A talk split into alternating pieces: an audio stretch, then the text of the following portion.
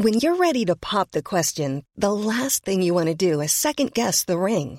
At Bluenile.com, you can design a one of a kind ring with the ease and convenience of shopping online. Choose your diamond and setting. When you find the one, you'll get it delivered right to your door. Go to Bluenile.com and use promo code LISTEN to get $50 off your purchase of $500 or more. That's code LISTEN at Bluenile.com for $50 off your purchase. Bluenile.com code LISTEN.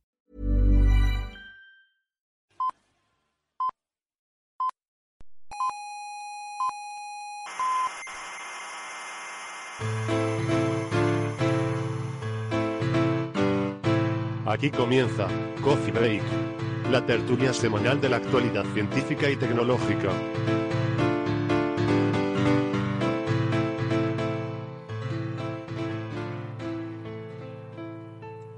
Buenas tardes desde la sala trífida del Instituto de Astrofísica de Canarias. Hoy es día juliano 2.457.269,125. Les damos la bienvenida a Coffee Break, nuestra tertulia sobre la actualidad científica de la semana. Ya saben que pueden seguirnos por internet y si les gusta el programa les recomendamos suscribirse para que no se pierdan ni un episodio. En nuestra página web, que es podcastcoffeebreak.org, tienen todas las opciones ahí para suscribirse y estamos en iBox, eh, en Atunes y en, todas las plataformas, ahí, ahí nos pueden encontrar. También estamos en la radio convencional en la zona norte de Tenerife. Nos pueden seguir los viernes a las 3 de la tarde en la emisora comarcal Icoden Daute eh, Radio, en el dial FM 91.4 y por supuesto también en la aplicación gratuita para móviles de Icoden Daute Radio. Y antes de empezar una última cosita, eh, queríamos pedirles algo, otra vez. Eh, visto lo bien que funcionó la cosa, cuando hace un par de semanas les pedimos un favor y les pedimos que le dieran al botoncito de me gusta, pues aquello funcionó muy bien, así que vamos a abusar de su generosidad porque resulta que estos días se están dirimiendo los premios que otorga la Asociación Podcast en su edición de 2015 y se da la circunstancia que nosotros participamos en tres categorías. Estamos inscritos en eh, la categoría de Mejor Podcast de Ciencia, Mejor Podcast Revelación y Mejor Podcaster. Entonces, pues bueno, hemos pensado que seguramente muchos de nuestros oyentes son socios o simpatizantes de la Asociación Podcast. Y bueno, pues quería recordarles que estamos ahí eh, recuerden esas tres categorías y que bueno, pues yo qué sé, si por cualquier razón eh, tuvieran a bien eh, considerar que merecemos su voto, oye, pues que nosotros encantados y no se corten, ¿no? No hay premios en metálico, mira que lo sentimos, pero mmm, si, si, por fin, cualquier azar resulta que consiguiéramos un buen puñado de votos, pues eso vendría muy bien para, para tener más visibilidad y ayudar nuestra labor de difusión científica, que al final es lo que pretendemos. Así que no lo hagan por nosotros, háganlo por la ciencia. Y a los que no sean socios ni simpatizantes, pues en cualquier caso les recomendamos que vayan a la página de Asociación Podcast, que la busquen en Google, porque ahí podrán ver el listado de todos los podcasts que hay inscritos y eh, seguramente podrán descubrir podcasts que no conocían y que son muy interesantes, ¿no? porque hay mucho material ahí muy bueno. Así que, venga, ánimo. Bueno, vamos a pasar ya a nuestra tertulia. Perdón por alargarme demasiado. Eh, hoy, hoy tenemos aquí gente muy buena, de, de, muy alto nivel, de muy alta alcurnia. Eh, tengo conmigo al doctor Bernabé Cedrés, eh, astrofísico, doctor en ciencias físicas. Hola, Bienvenido. ¿qué tal? ¿Cómo estamos? Bien, bien. Buenas tardes. Me alegro. Gracias por venir. Eso es lo que se puede. sí, claro, porque no se puede más. Eh, tenemos también al doctor Javier Licandro, doctor en ciencias físicas, eh, investigador del Instituto de Astrofísica de Canarias. Buenas tardes, Javier. Buenas tardes. Y también a eh, Carlos Westendorf, doctor en ciencias físicas y coordinador del Grupo de Análisis y Desarrollo del Instituto de Astrofísica de Canarias. Buenas tardes. Hola, Carlos. buenas tardes. Westen, para los amigos. Eh, y bueno, vamos a pasar ya, venga, vamos a entrar en materia, que hay muchas cosas. Mm, quería empezar con la sección de preguntas de los oyentes, como siempre, nuestra sección favorita y única. Y hay unas cuantas cosas. Entonces, la verdad es que eh, no, dejo yo de, de, sorprenderme con la audiencia que tenemos, porque hay, hay gente que de verdad te, vamos, te deja con la boca abierta. Bueno, en primer lugar, eh, Javier, creo que fuiste tú en el programa anterior quien sugirió que alguien buscara en Google, cuando estábamos intentando dirimir si fue Galileo o fue Leonardo el que usaba canciones para medir tiempos, y tú dijiste, bueno, que nuestros oyentes lo busquen, o quizás fue Darwin. quizás en tantas tonterías que suelto he dicho eso, sí. Bueno, no, pues, no, me lo recuerdo. Pues Inmaculada en iVox nos, dice que, nos da la respuesta y dice que fue Galileo. Efectivamente, Galileo usaba eh, música, eh, tenía gente cantando para medir tiempos en los experimentos que hacía. que es bastante, es bastante alucinante esto. Sí, bueno, menos. Sí, claro, pensando, ¿no? Pondría un CD, pero se queda, ah, coño, Galileo, no. Entonces, bueno, esto te da una idea, ¿no? Los músicos, eh, sobre todo, en fin, a falta de tecnología, pues son gente que tiene en su cerebro ahí el, el chip este, de, ¿no? El reloj. Eh, pero espera, espera, esto, esto no es leyenda urbana, esto es tal cual que el tipo lo hizo así. Bueno, nuestro oyente lo ha buscado en Google, por lo tanto, nosotros no somos quien para cuestionar lo que dice Inmaculada. No, pero es que, claro, resulta, seguro que la Edad Media, desde la Edad Media existen relojes de agua y cosas de estas que, también. que tienen su precisión. Yo supongo que tienen tanta precisión o más que un fulano cantando. También, también. Y conociendo a Galileo, yo creo que podría ser más fácil para él que en vez de tener un coro de tipos cantándole el, el grillo de no sé qué y estas cosas, pues tener un reloj de agua. Que sí, que sí, también, también lo tenía. Háblate con Galileo, tío. Sí, también es verdad. Coño. Tenía, eh, como siempre en ciencia, pues hay que tener eh, cuantas más medidas mejor para promediar y tener más precisión. Bueno, vale, sí, sí, es lógico. Bueno, el siguiente asunto. Eh, el programa anterior hablamos de agujeros negros, hablamos de Interstellar en bastante, en bastante profundidad y eso ha despertado bastante debate entre nuestros oyentes. ¿no? Entonces, por ejemplo, Víctor eh, nos dice que en el caso particular de Interstellar, eh, que, bueno, que ha habido mucho ensañamiento ¿no? de, mucha gente y eh, en las críticas que se hicieron a la película, ¿no? yo creo que no es nuestro caso aquí, o sea, nosotros, nuestro objetivo en ese programa en concreto, otra cosa si hablamos de cuando hablamos de películas de ciencia ficción, que ahí hablamos de muchas cosas, pero en este capítulo de la semana pasada nos limitamos a hablar del agujero negro, porque nos había preguntado un oyente que cómo sería caer en un agujero negro, ¿no? y que si sería parecido a lo de Interstellar.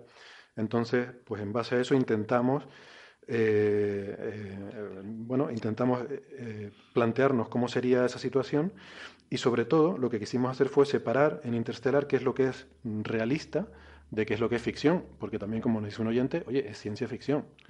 Ciencia ficción es ficción también. Y hay cosas en Interstellar que son ficción y queríamos dejar claro qué era lo uno y qué era lo otro, ¿no? Y, ya está. O sea, no, no era hay películas de ficción muy buenas, ¿no? A mí me gustó mucho Terminator, como ponía yo, por ejemplo. Eh, o sea, decir que una peli tiene algo de ficción no es, no es criticar la película, ¿no? tiene que tener ficción, si no, solo conciencia no, es un documental. Si no es un documental. Por eso. Claro. Pero Interstellar tiene fallos muy grandes cinematográficamente hablando. Lo que pasa es que eso no, yo no estaba en el programa de ustedes, pero... El, mayor es que es aburrida, pero... Sobre todo el final, que es un horror, pero no vamos a desvelarlo por si alguien no lo ha visto, que la vea, que tiene cosas buenas también. Yo no la he visto, yo no la he visto. Yo no está en mi lista. con una buena almohada. Bueno, pero yo, yo lo que voy es que nos estamos centrando en el agujero negro, ¿no? Entonces ahí mm. hicimos una no, el problema, yo no sé lo que dijeron ustedes, pero el problema es salir del agujero negro. Entrar, podemos discutir muchas cosas, pero salir como salga alguien ya... Mm, Hombre, en fin, es saltarse muchas Y entrar, entrar de un pedazo no creo que se pueda, ¿eh? Bueno, de eso, de eso hablamos, ¿no? hablamos de la sucesión de muertes que tendría un astronauta, primero quemado, luego eh, electrocutado, luego... Ah, una cosa curiosa, hablamos de fibrilación ventricular por efecto de los campos magnéticos tan potentes, eh, porque a partir de 20.000 Gauss ya está estudiado ¿no? que este tipo eh, empieza a afectar el campo magnético a las señales nerviosas en el cuerpo, se produce fibrilación ventricular y yo hablaba de morir de infarto. ¿no? Y un oyente nos matiza que fibrilación ventricular no es lo mismo que infarto, que, que te mata también que, es a lo que yo iba. Bueno, vale, No, pero el oyente matizaba que efectivamente la fibrilación eh, ventricular es un problema de arritmia eh, producido por, eh, digamos, fallos en la distribución del sistema nervioso que regula el ritmo cardíaco, mientras que un infarto es que se, se te tapona, por ejemplo, ¿no? una arteria coronaria y eso produce un fallo en el músculo, un fallo del músculo del corazón. ¿no? Entonces, bueno, queda hecha la, matización, pero bueno, en cualquier caso, la cuestión era que el astronauta se moría por efectos de ese campo magnético. Por efectos se muere, ¿no? Sí. Entonces, hablamos de una serie de muertes y una de ellas, al final, la última ya, una vez que habías entrado y te habías quemado y te habías electrocutado y te habías entrado en parada cardíaca y lo que sea, luego también yo decía que se desmembraba, porque mm, yo, aquí es que tengo que entonar un pequeño mea culpa, ¿eh? Eh, yo había hecho una serie de cálculos ¿no? sobre el campo magnético, sobre la luminosidad de la región de un agujero negro típico como el de nuestra galaxia. Y una de las cosas que, bueno, uno de los cálculos que puse era el de las fuerzas de marea a una distancia de 300 millones de kilómetros del agujero negro. Y, dije que morirías desmembrado porque eran muy fuertes esas fuerzas de marea, ¿no?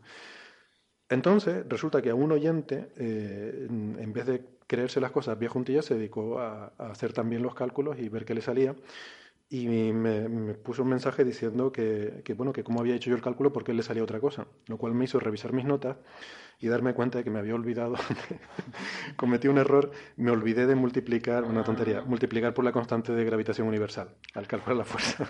Ni más ni menos. Casi nada. Casi nada. Si me ve Newton, me, corre a gorrazos. ahí coño, te pongo un cero en el examen más rápido que volando, Héctor. Fuera el trabajo, ¿eh? Yo no, fíjate, yo en los exámenes apruebo al alumno que hace un buen planteamiento, aunque luego tenga un despiste en el cálculo. Eso no, vamos a ver, olvidarte, de, G, olvidarte de G. Ya, pero... Eso no es un despiste. Ya, pero cuando tú trabajas profesionalmente los cálculos se revisan bien y tal. Lo importante es que tú sepas hacerlo, ¿no? No que tengas un despiste, entonces, bueno. No, pero hay diferente filosofía. Hay profesores que efectivamente solo miran el resultado y dicen, oye, si el resultado no cuadra, está mal. Y bueno, también... No, no, lo que digo es que estás buscando excusas para caparte. También. y también otro oyente preguntaba que si el cálculo que había hecho era eh, teniendo en cuenta relatividad o solamente con mecánica, con dinámica newtoniana. Y bueno, lo hice los dos, eh, eh, eh, da, un poco igual, o sea, los números cambian un poco, pero el resultado final de muerte del astronauta por desmembramiento no depende de, de que se hace el cálculo newtoniano o, relativista. Depende de si te olvidas o no de multiplicar por G. Si te olvidas de multiplicar por G, el pobre astronauta muere, pero si, si lo tienes todo bien en cuenta, no muere por fuerzas de marea. Lo cual no quiere decir que efectivamente el campo gravitatorio es brutal. ¿eh? O sea, lógicamente, estamos hablando de un agujero negro, el de interestelar, de 100 millones de masas solares. El campo gravitatorio es brutal. ¿Qué pasa? Cuando estás en caída libre, no te enteras. Eh, es como cuando estás cayendo de 20 pisos, mientras estás cayendo no, no te pasa nada. el problema es al pararte, claro. En este caso es Exactamente. núcleo. No te mata la aceleración, te mata la desaceleración. Claro. Entonces, ese campo gravitatorio, por ejemplo, haría que en esa situación el astronauta pesaría miles y miles de toneladas. ¿no? Eh, sería el peso equivalente, digamos, a, la fuerza. Pero no habría una diferencia de peso entre, digo, una diferencia de atracción entre la cabeza y los pies. Sí, eso sería lo suficientemente pequeña como para que sobreviviera, ¿no? Sí, es pequeña, por eso. Eh, pero a todas las distancias o solamente a hasta, hasta llegar al horizonte de suceso. Hasta el horizonte de suceso el tipo no se, no se ese pedacito. No, Yo me hice el cálculo, o sea, se, se, empieza a hacer pedacitos a partir de unos 500.000 kilómetros de la singularidad. Pero eso ya está bastante dentro del horizonte de ah, sucesos. Ah, claro, claro, claro. no, no, ya, ya, da igual, sí. total no puede salir de ahí. Ya, pues. Sí, pero bueno, lo no cual puede no salir caso... excepto en ciertas películas. Que, ah, bueno. En fin, lo cual no quita el caso de que en Interstellar llega hasta la singularidad, con lo cual en algún momento se encontraría con ese problema. Pero bueno. Entonces, bueno, hecha esa aclaración. Ah, y luego hay otra pregunta eh, que nos la plantea mm, Isaac de L eh, de, de, en, en iVox que, bueno, he querido sacarla, pero me parece que no la vamos a contestar. Eh, nos pregunta que por qué en el universo hay más materia que antimateria, porque hay esa asimetría. Si total, siempre se deberían crear en, igual, eh, en igualdad de, condiciones. ¿no? Incluso en mecánica cuántica y tal, cuando tú tienes eh, creación espontánea de partículas, se crea partícula y antipartícula siempre por igual. Y el caso es que ese es un tema que es todavía tema de investigación, es una pregunta que no está resuelta. Mm, me la apunto para otro programa en el futuro, pues hablarlo en más profundidad. Pero hay, hay varias eh, posibilidades, ¿no? Una es que haya alguna ligera asimetría en, eh, en, las, en, las, leyes de la física fundamental, o incluso también se, se, ha postulado que diferentes regiones del universo, o sea, eh, no sabemos cuando vemos una galaxia lejana si a lo mejor está hecha de antimateria. Entonces es posible que diferentes regiones del universo estén hechas unas de materia y otras de antimateria. Bueno, en principio es posible. No, sí, pero... Sí, pero eso va contra un postulado fundamental de la, de la ciencia, de la física, ¿no? Que todo, en todos sitios es equivalente. Si no empezamos con ese tipo de, de, cuestiones... De cuestiones entramos en un problema gordo, que no pasa nada, podemos entrar, pero... Bueno, pero no dejaría de ser equivalente, ¿verdad? Porque si hay esa asimetría entre materia y antimateria, ¿no? no o sea, yo no estoy seguro si eso... Eh, si el principio de equivalencia incluye también esa posibilidad. Porque son simétricas, ¿no? Materia y antimateria. Hombre, yo, mi opinión, mi opinión personal es que realmente el, el si hubo desequilibrio sería un desequilibrio muy pequeño y toda la materia que hay, comparada con la cantidad de materia y antimateria que realmente se formó, pues es pequeñita. O sea, nosotros somos una cosa pequeña. es la pinta que tiene, la, lo que me parece a mí. Pero ¿por qué hay ese, esa pequeña diferencia? Es a lo que se, a lo que se refiere, ¿no? Porque las leyes... Un tipo de asimetría, Exacto, pues eso es lo que se está buscando, que no se ha encontrado. No se ha encontrado, claro, claro, es una cosa que yo que estamos suponiendo que esa otra. Y lo que dice Carlos también es verdad, o sea, vamos a suponer que las leyes de la física son las mismas en todas partes y que la materia es la misma en todas partes, porque que si no ya empezamos a hablar de cosas un poquito raras. No, pero no. o Hombre, sea, poder podemos, como dice Carlos, puede, podemos entrar, lo que pasa es que entrar, ya... pero hay que tener cuidado. vamos. No, Tiene pero es que yo no, no creo que sean leyes de la física diferentes, es decir, que otra galaxia lejana está hecha de antimateria en vez de materia. O sea, ya- Pero, para que- ello, pero vamos a ver, pero que la broma es que no podemos probar eso, ni podemos demostrarlo de ninguna manera. eh, Se tendría que ver en las observaciones, de alguna forma.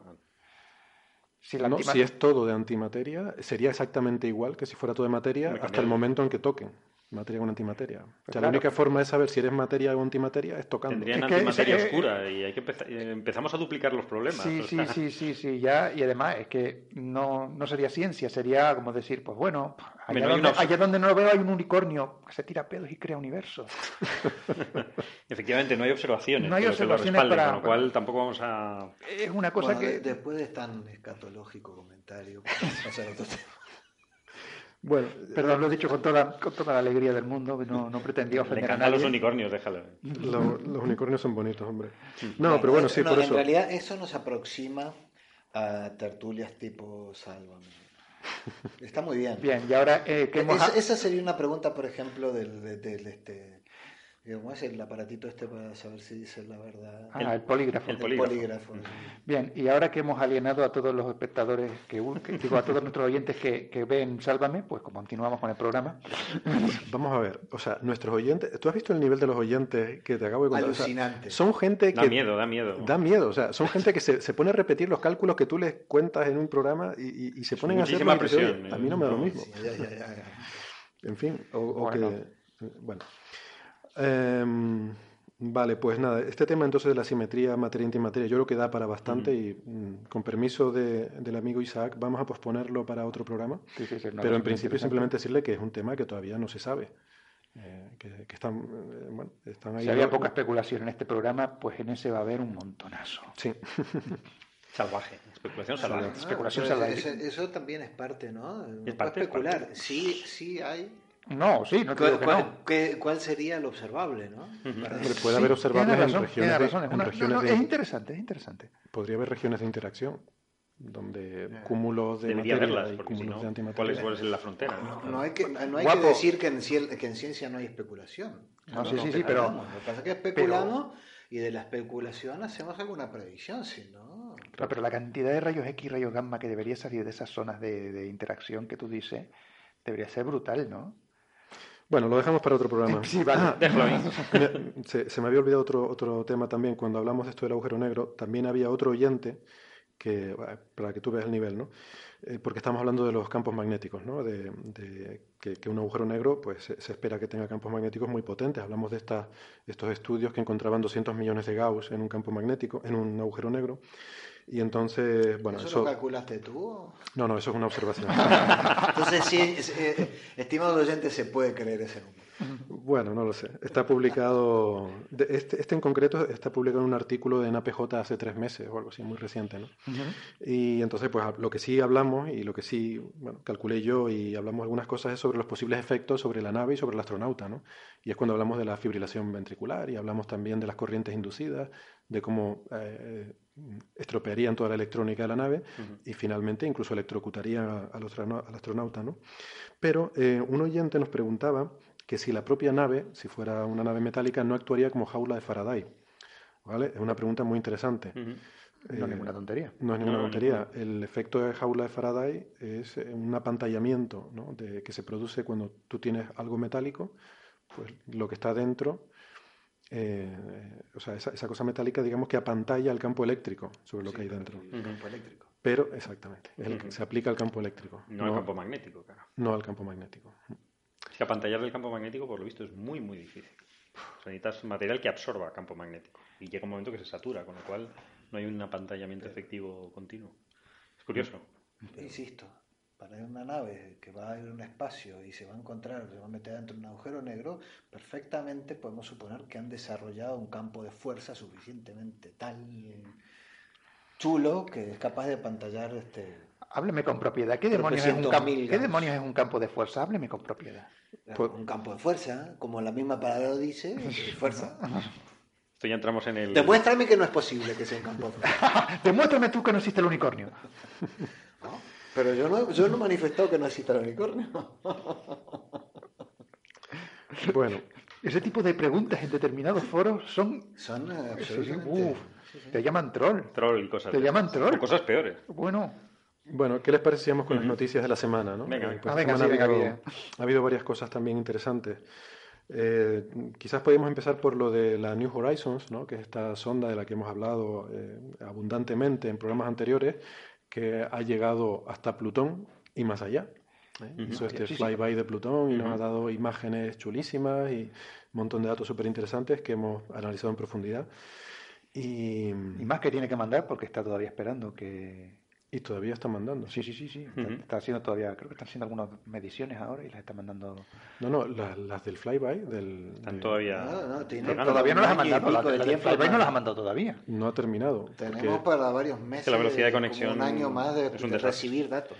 el ancho de banda está un poquito. muy. Sí, sí, parece, que- parece que llega a mi casa con el ADSL. Yo no sé si ya no ha parado de tomar datos o casi. Está tra- básicamente transmitiendo. ¿Tú crees Yo tengo, tengo en mente que queda todavía como un año más de estar a este ritmo, Sí, con, sí, sí, esta, también, con esta velocidad de transmisión. eh, Va a estar un año mandando los datos de cuando hizo el flyby. Vale. Pues resulta que eh, ya pasó por Plutón mm, y ahora qué? Bueno, pues ahora han decidido mandarlo a otro sitio. Eh, y entonces esto es muy interesante porque han, han buscado otro objetivo ahí dentro del cinturón de Kuiper que no sé. ¿Por qué no nos cuenta Javier un poco qué es el cinturón de Kuiper? Y... Entonces, estos son los objetos que hay más allá de Eh, Neptuno. más allá de Neptuno hay una región que forma una especie de anillo. Ustedes saben que eh, eh, hay dos anillos en realidad en el sistema, en el sistema solar. El, el anillo de, que es el cinturón de asteroides, que está entre, en la región entre Marte y Júpiter, y, este, y hay un anillo de material que está en la zona más alejada despu- después de Neptuno, que en realidad es material residual en una región donde no se pudo formar ningún, ningún planeta más, porque no había densidad de materia suficiente como para condensar en, en otro planeta, no hubo ningún cuerpo grande que condensar allí. Y hay una, un degradé de, de objetos eh, desde el tamaño de Plutón, de unos 2.000 y algo de kilómetros de diámetro, hasta pequeños cuerpos de, de- de fracciones de, de kilómetros de diámetro. Y de ahí es donde vienen los cometas. Y entonces, de ¿no? ahí vienen los cometas de corto periodo. De corto periodo. En, en- en los cometas eh, solemos dividirlos en tres tipos. Los cometas eh, de largo periodo cometas nuevos, que tienen órbitas casi parabólicas, o sea, vienen de una región muy alejada, que es lo que conocemos con el nombre de la nube de Oort. Ujú. ¿sí? que ya desde el año 1950 eh, Gene Oort probó que eh, debería haber una región eh, aproximadamente esférica a unos eh, 50.000 años luz, o sea, una- del orden de un parsec de distancia. Este, No, espera, espera, 50.000 años luz, no. Perdón, 50.000 unidades astronómicas. Ah, unidades Ah, astronómicas, sí. Ah, vale, vale. Eh, Un par de años luz. De... eh, del orden de, de un año luz de distancia. Ujú. Mezclo todas las unidades, mi madre, qué bien que estoy. Este, y, Después soy yo el que se equivoca en los cálculos. Ah, yo, yo, yo pifio los nombres, imagínate cuando hago los cálculos. este, En las manos de quien está la ciencia de España. ah, sí, eh. Y los hay peores. Si yo te contara, yo conozco cada uno. Así te contara. Eh, ¿Qué me van a contar a mí? ¿Qué me van a contar a mí? Pero estos cometas, los de largo periodo y los que tienen, eh, lo que son los que llamamos tipo Halley, tienen órbitas que vienen desde cualquier orientación, con cualquier inclinación respecto de la eclíptica. De hecho, los cometas tipo Halley son cometas que fueron cometas de estos nuevos o de largo periodo, que- cuando se acercaron al, al Sol tuvieron aproximación con algún planeta, lo cual, eh, lo cual hizo que cambiaran la órbita, se acortara el, el- el- el diámetro, el, semieje mayor de la órbita, para decirlo en términos técnicos, es decir, el largo de esa órbita, eh, para en términos fáciles que no se entiendan todos, este, y eh, quedan orbitando, volviendo mm, a pasar por la cercanía del Sol cada decenas o centenas o algunos miles de años. ¿sí? Pero eh, todos esos objetos vienen, como decía antes, de cualquier tipo de inclinación, de cualquier orientación en el espacio Esos son los de la nube de Oort. los de las nubes de Oort. Sin embargo, todos los cometas que tienen un periodo mm, orbital más pequeño, de, de 20 años o menos, están todos a bajas inclinaciones respecto de la eclíptica. Es decir, están todos en órbitas prácticamente mm, coplanares, no coplanares, pero sí dentro de un pequeño rango de ángulos respecto a, la- a cómo se mueven los planetas y todos vienen orbitando en el mismo sentido. Ah, ¿Ok? Y la única manera Y es de mismo, explicar sentido, eso, el mismo sentido de los planetas el mismo sentido que los y planetas. de rotación del Sol. La única manera de explicar eso es que exista una región que, eh, or- eh, que, esté- que está básicamente en el mismo plano de la eclíptica, que- de objetos que orbitan más allá de Neptuno, y en- obviamente orbitan en el mismo sentido que, todo el- que, to- que orbitaba todo el disco de material que dio lugar al- al- a los planetas, asteroides y demás. Eso, eso lo, lo probó en el año 80 este, Julio Fernández. Y, y luego, para ya en los 90, este, se empezaron a descubrir los primeros este, objetos de, de este tipo. Y, y- y Plutón es, un, es el- si no el más grande, es uno de los dos o tres más grandes que hay allí. Y, eh, y lo que después de pasar por Plutón se va a seguir hacia otro, hacia otro objeto, Mm. que eh, mientras que Plutón es de- del orden de los 2000 y algo de kilómetros de diámetro, este objeto tiene menos de 50 kilómetros de diámetro. Y Pero- se parece mucho más a los cometas. Cometas. Vale. Será muy interesante de ver eso. ¿eh? Que son objetos que por causas eh, di- dinámicas, básicamente por cosas que se llaman resonancias con Neptuno, Neptuno perturba las órbitas de los objetos y los va sacando. Eh, de- primero las alarga y hace que estos salgan del cinturón, del cinturón transneptuniano y se formen, se, se vayan a lo que se llama el, cinturón de, de objetos dispersados o scattered disk, que se meten para adentro, ahí se encuentran con Neptuno, luego con Urano, luego con Saturno y Júpiter y se meten para adentro y se transforman en cometas. Viven unos pocos años, ¿eh? como cometas están unos 20.000 años como mucho, se encuentran de vuelta con Júpiter y Júpiter los manda lejos otra vez. ¿Y por Pues- qué se llama cinturón de Kuiper entonces si debería llamarse cinturón de Porque en el año 51 hay un paper de este señor Kuiper donde eh, él básicamente habla del origen del sistema solar y especula con que podría quedar, que, que en la región esa más allá de Neptuno eh, se po- podrían quedar objetos que no han condensado en un planeta, orbitando en esa región. Vale. Bueno, pues Y este hombre Fernández cuando escribe el, cuando escribe el paper habla de cita ese, ese paper de Kuiper y quienes luego hicieron un trabajo unos seis o seis años después eh, dije- dijeron ah el cinturón de Kuiper y ahí quedó. Pues la cuestión es que eh, New Horizons, ahora que ya ha pasado por Plutón, pues eh, se, se le ha reasignado un nuevo objetivo, tiene combustible todavía eh, a bordo, entonces va a usar ese combustible para cambiar su trayectoria y redirigirlo para que haga un flyby de otro, de otro objeto que se llama 2014 MU69.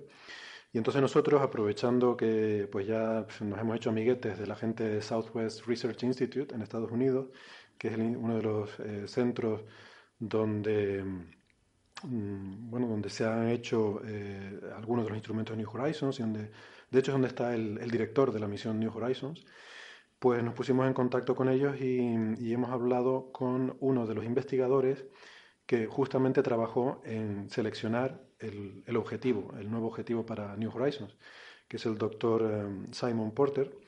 Y entonces, si les parece, vamos a escuchar lo que nos decía. eh, en esta entrevista, él nos va a hablar de... eh, Es una entrevista que grabamos hace dos días, ¿eh? no es algo en directo, ¿eh? porque por ahí en las radios mm, profesionales les ponen, sí, sí, y ahora vamos a hablar en directo, pero, pero es mentira, está grabado. Aquí no hacemos eso. Aquí no hacemos eso, eh, más que nada porque no tenemos los medios técnicos y se iba a notar. Entonces, Y luego porque el podcast no sale en directo. ¿Qué cosas, no? pero nosotros lo grabamos en directo. En tiempo, bueno, y en y- tiempo real. Y después de alienar a todos nuestros oyentes que han trabajado alguna vez en la radio o trabajan en la radio, vamos a continuar con el programa. Si ya no nos queda ninguno. bueno, entonces, nada, lo que decía, le- vamos a ponerles esta entrevista. Ahí se habla, por ejemplo, de KBOs. KBOs son Kuiper Belt Objects, o sea, objetos que según Javier se deberían llamar transneptunianos. TNOs. Trans-Neptunian Objects, que también se, en la literatura científica también se usa, ¿verdad? TNO. Y, se- y te vas a encontrar que también le llaman Edgeworth Kuiper Belt Object, porque hay otro paper del año 49 de un tal Edgeworth, Edgeworth que incluso habla un poquito más sobre estos objetos que el propio Kuiper. Que- Pues hay diferentes denominaciones, pero bueno, en la entrevista va a aparecer eso, KBO, y también habla de PT1, PT2, que son las siglas en inglés de Potential Target, son los objetivos eh, candidatos de objetivos que habían seleccionado originariamente, ¿no? Y como al final pues se terminan quedando con uno de ellos. Entonces, vamos a escuchar un poco lo que nos dice el doctor Simon Porter de Southwest Research Institute. Tenemos al teléfono al doctor Simon Porter. Simon, hola, buenas tardes, buenos días para ti. Encantado de estar en tu programa. Gracias por estar con nosotros de nuevo, porque debo decir que intentamos eh, grabar esta entrevista hace unos minutos, pero no funcionó debido a unos problemas técnicos que tuve. Así que quiero agradecer a Simon tener la gentileza de volver a grabar esta entrevista. Bueno, entonces vamos a empezar por el principio. New Horizons ha pasado ahora más allá de Plutón y se le ha asignado un nuevo objetivo porque tiene combustible todavía que le queda a bordo y queremos usar ese combustible para llegar a algún otro sitio interesante. Sí, sí, sí. Eh, el plan de la misión fue siempre ir a otro objeto del cinturón de Kuiper después de Plutón. porque Plutón, en cuanto a los objetos del cinturón de Kuiper, está muy cerca del Sol. Pero además, Plutón es muy atípico porque es el cabeo más grande. Y queríamos ir a un cabeo más típico. No lo sabíamos cuando lo lanzamos. No lo supimos, de hecho, hasta el año pasado, porque nos llevó tanto tiempo para realmente encontrar una de estas cosas. Eh, estuvimos buscando desde tierra usando eh, telescopios realmente enormes, pero no funcionó. Y eventualmente tuvimos que ir al telescopio espacial Hubble y pedir muchísimo tiempo para encontrar estos objetos. Y encontramos cinco cabeos, que resulta que podemos llegar a dos de ellos. Así que la NASA hizo la decisión la semana pasada de llegar a uno de ellos, el PT-1. Entonces entiendo que no se hizo una búsqueda sobre todo el cielo, sino solamente en el área que estaba a lo largo del camino. Correcto, así que hicimos una nube sintética de cabeos que la nave podía alcanzar y ah, vimos dónde estaban en el cielo y ah, trabajamos a través de esa nube. A mí me resultó muy curioso el hecho de que esta nave se lanzara con combustible extra, porque más combustible significa más peso y eso significa un mayor coste. Entonces, eh, es algo que me, se pensó desde el principio, que una vez pensó Plutón se podría buscar otro objetivo.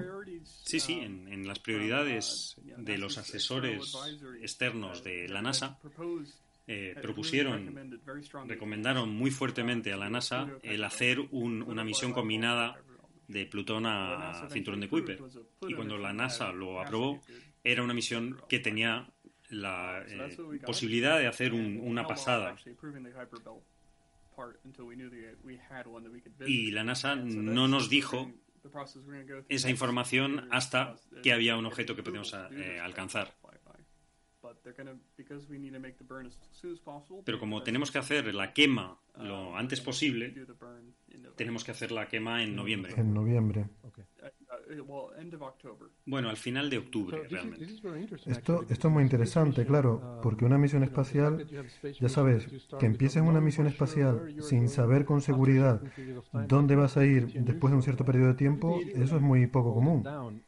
Todo está normalmente muy bien atornillado antes del lanzamiento. Sí, es, bastante raro. Sobre todo que es bastante raro para una misión espacial de llevar, tardar nueve años y medio para llegar a su objetivo primario. Así que estábamos suponiendo que teníamos bastante tiempo, pero resulta que estamos muy justitos.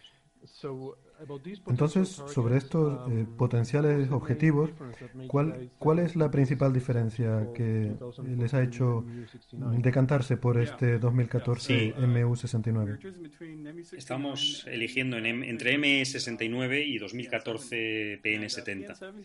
Y PN70 es un poquito más brillante, así que posiblemente es mayor pero requiere más combustible. Así que esa era la elección, la que necesitamos más combustible o la que es un poquito menos brillante. Y la NASA la semana pasada decidió ir a la que necesitamos menos combustible. Y entonces eh, ahora se trata de esperar un montón de tiempo para que esta nave alcance su próximo objetivo, mil millones de kilómetros que hay que viajar en la oscuridad. Sí, sí, bueno, eh, en la oscuridad, pero a través del cinturón de Kuiper. Está en la eclíptica, está atravesando la parte más densa del cinturón de Kuiper, así que vamos a pasar por muchos otros cabeos a lo largo del camino, no especialmente cerca, pero vamos a ver como de lado a medida que vamos pasando y vamos a obtener muy buenas observaciones.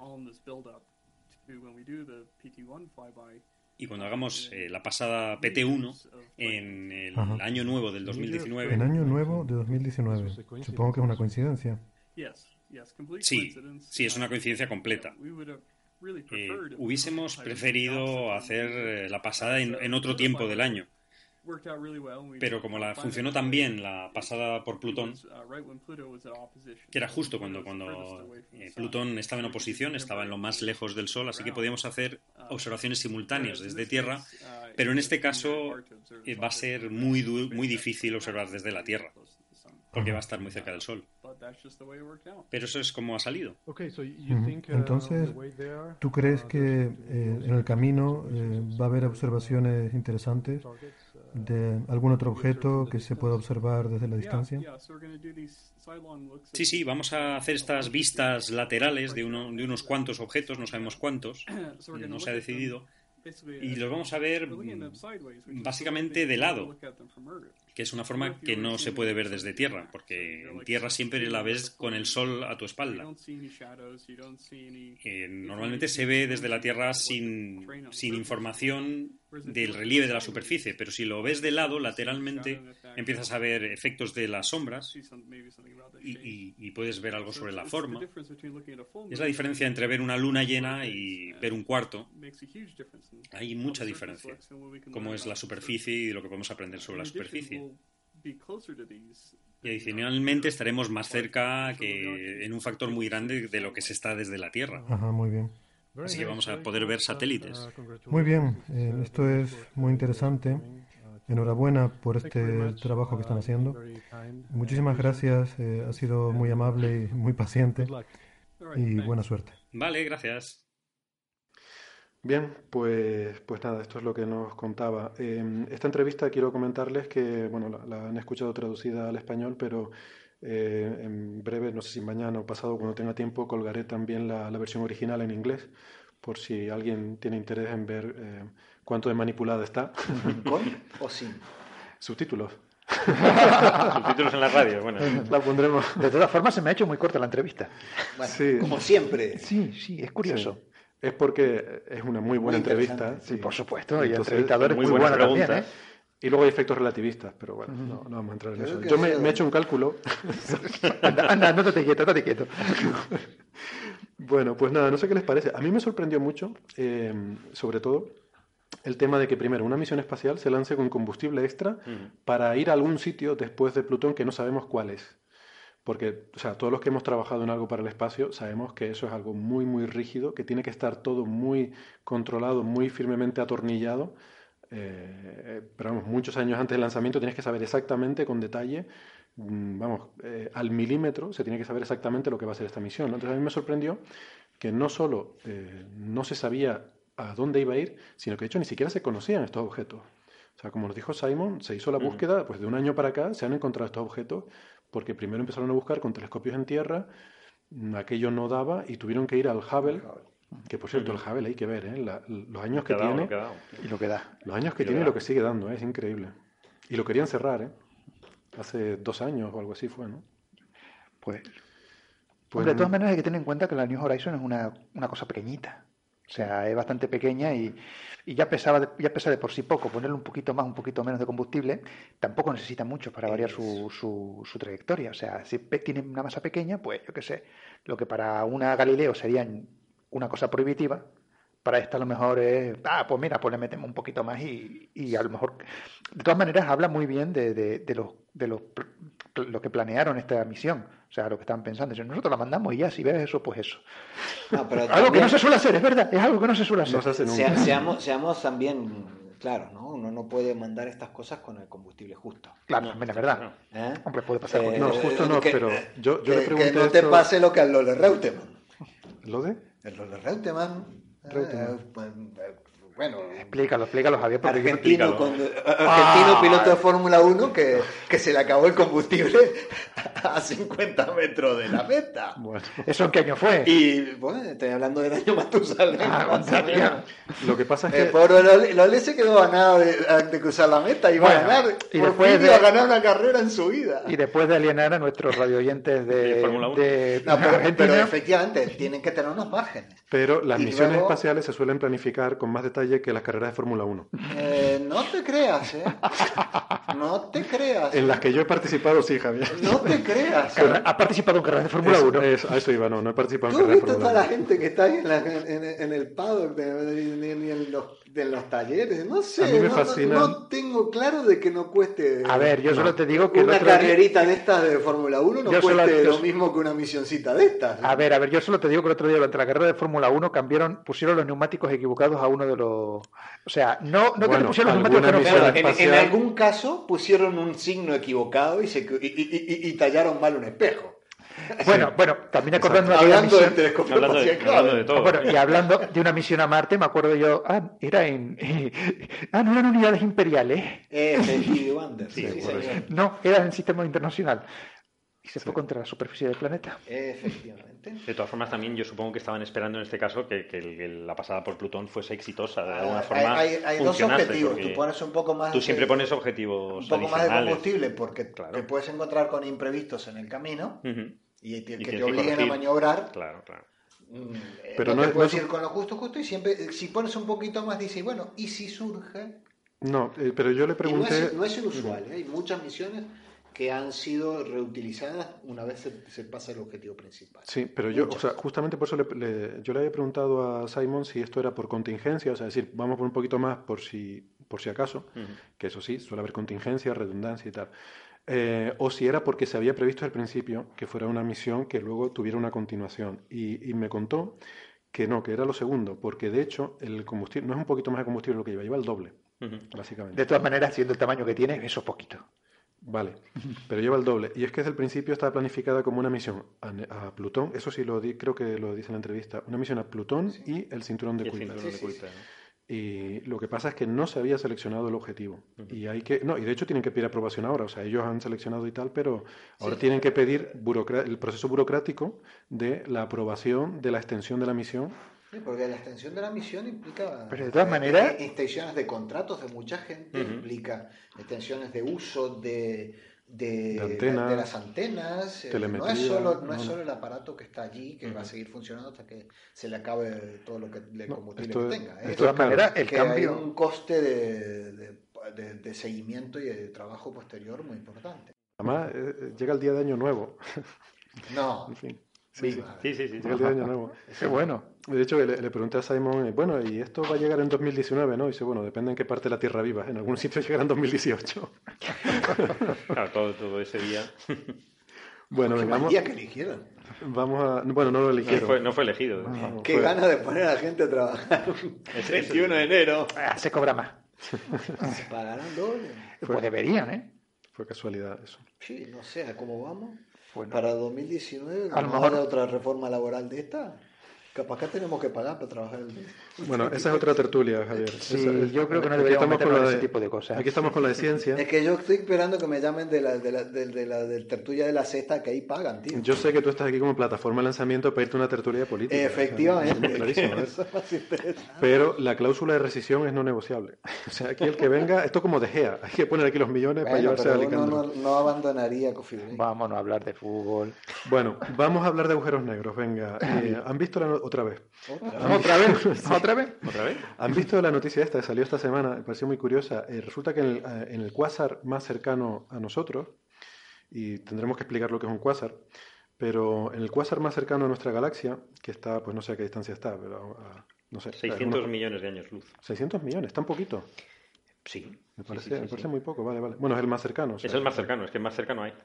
Porque ahí tiene implicaciones cosmológicas, evidentes. efectivamente. claro, claro.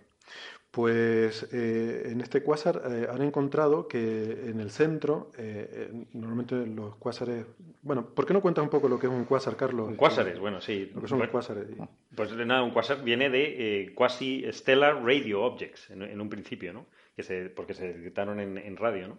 que eran objetos cuasi estelares que emiten en radio. Lo que pasa es que ahora, en observaciones más recientes, lo de cuasiestelares es porque eran pequeños, ¿no? Porque es que eran puntuales, eran, puntitos. se veían puntitos. Parecía una estrella. Parecía, sí, parecía mucho una estrella, pero Hasta que tenía la distancia y ves que estaba lejísimo, con lo cual aquello tenía que emitir un chorro de... Claro, luego se veían cosas muy raras, ¿no? Que tenían líneas, o sea, en el espectro, la luz, que según la, longitud de onda tenía unas líneas, pero esas líneas no eran como la de las estrellas, eran las mismas líneas, elementos parecidos, pero muy, muy, muy ensanchadas, súper, súper ensanchadas, ¿no? Y eso, pues una de las explicaciones lógicas es que es por efecto Doppler, porque hay movimientos enormes, unas velocidades muy, muy elevadas que generan que esas, esas líneas, esas características que se observan en la luz, estuviesen muy ensanchadas. ¿no? Pero era, efectivamente eran puntitos y que en este caso emitían en radio. Luego se ha visto que no emiten en radio sino un 10% de ellas, con lo cual se ha quitado la R. Pero se siguen llamando cuásares, o sea, objetos cuasi estelares simplemente, ¿no? Mm. que se descubrieron en el 63. ¿no? Ahora quizás se usan más galaxias activas. ¿no? No, todas. Sí. pero no todas son cuásares. Es decir, galaxias activas sí, sí, no todos los núcleos activos son cuásares, eso es verdad, cuidado. Claro, ese es el tema. Bueno, tú. No, no, yo no, yo no, no, no, no, no, el galáctico. Eso, es una cosa que he olvidado yo de, que quiero olvidar yo de mi pasado. y luego, también. No otra, se puede dejar atrás. Otra característica de los cuásares es que tienen una gran variación en, en todo el espectro. Emiten en todo el espectro, de visible, rayos X, ultravioleta, etcétera y sobre todo tiene unas variaciones, eh, varía muchísimo la, la, la, en, la emisión, ¿no? Y, pero varían en el orden de, días o semanas. O sea, es, un, es, un, es una brutalidad, ¿no? Y luego eh, eh, muestran en, esta, en, el espectro un gran desplazamiento hacia el rojo, ¿no? Es decir, son cosas que están eh, alejándose. Están, muy lejos. están lejísimos. Y curiosamente no hay ninguna cerca. Es decir, se ven como estrellitas porque están muy lejos. No, hay ninguna cerca, lo cual... Eh, Pero entonces la conclusión que veamos algo que está lejísimo, como una estrella, lo que quiere decir es que es súper, súper brillante. Súper, súper brillante. O sea, son las fuentes de son, energía... De hecho, son los objetos más, más eh, luminosos del universo, ya conocemos. efectivamente. Y son, efectivamente los objetos más distantes. Y al ser más distantes, la luz ha tardado muchísimo tiempo en llegar y son los más antiguos que vemos del universo. Y, su... Pero entonces no vemos cuásares eh, cerca. Cercanos no hay, cercanos no hay. Eso quiere eh, decir que los cuásares ocurrieron en una edad temprana. Sí, sí, efectivamente, como estamos viendo muy lejos, estamos, son, son, muy jóvenes. Y los cuásares, por, por todas estas eh, condiciones que hemos estado viendo, la única consecuencia es que hay un súper agujero negro, un agujero negro súper masivo en su, en su centro. Son galaxias, efectivamente, que tienen un agujero negro súper masivo muchísimo más grande. Que, en realidad estos objetos tienen un tiempo de vida. Tiene un tiempo de vida relativamente corto.